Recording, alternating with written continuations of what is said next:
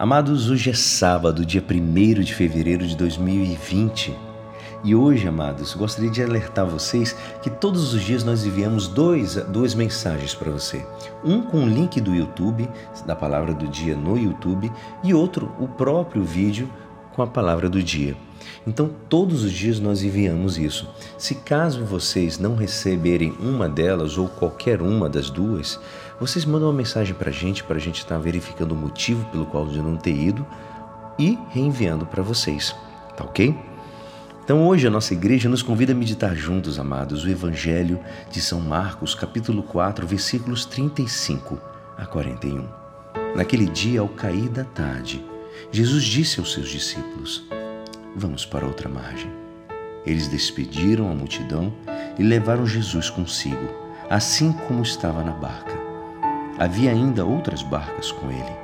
Começou a soprar uma ventania muito forte e as ondas se lançavam dentro da barca, de modo que a barca já começava a se encher. Jesus estava na parte de trás, dormindo sobre um travesseiro.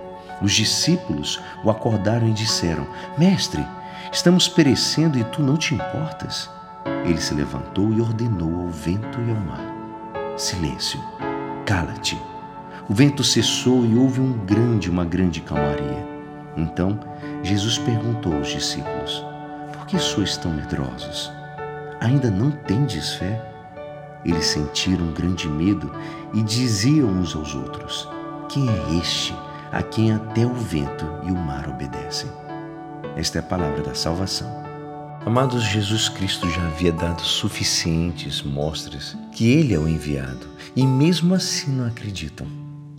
Não notam que, tendo com eles o próprio Senhor, nada eles deveriam temer. Mas nós também deveríamos nos sentir repreendidos. Com mais motivo ainda, recebemos o Espírito Santo que nos faz sentir capazes de entender como realmente o Senhor está conosco no caminho da vida. Se realmente buscamos fazer sempre a vontade do Pai, objetivamente, não temos nenhum motivo para a covardia, amados. Então, o que é que nos dá medo? São motivos realmente tão graves para pôr em dúvida o poder infinitamente grande que é o amor do Senhor que Ele tem por nós? Esta é a pergunta que nossos irmãos mártires souberam responder, não com palavras, mas com a sua própria vida.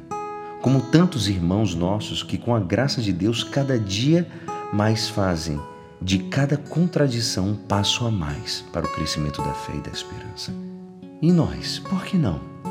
É porque não sentimos dentro de nós o desejo de amar ao Senhor com todo o pensamento, com todas as nossas forças, com toda a nossa alma.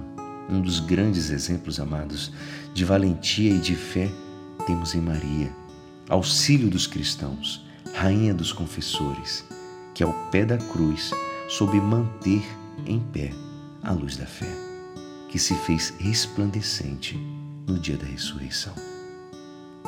Tenhamos fé, amados, confiemos no Senhor. E é assim, amados, esperançoso que esta palavra poderá te ajudar no dia de hoje que me despeço.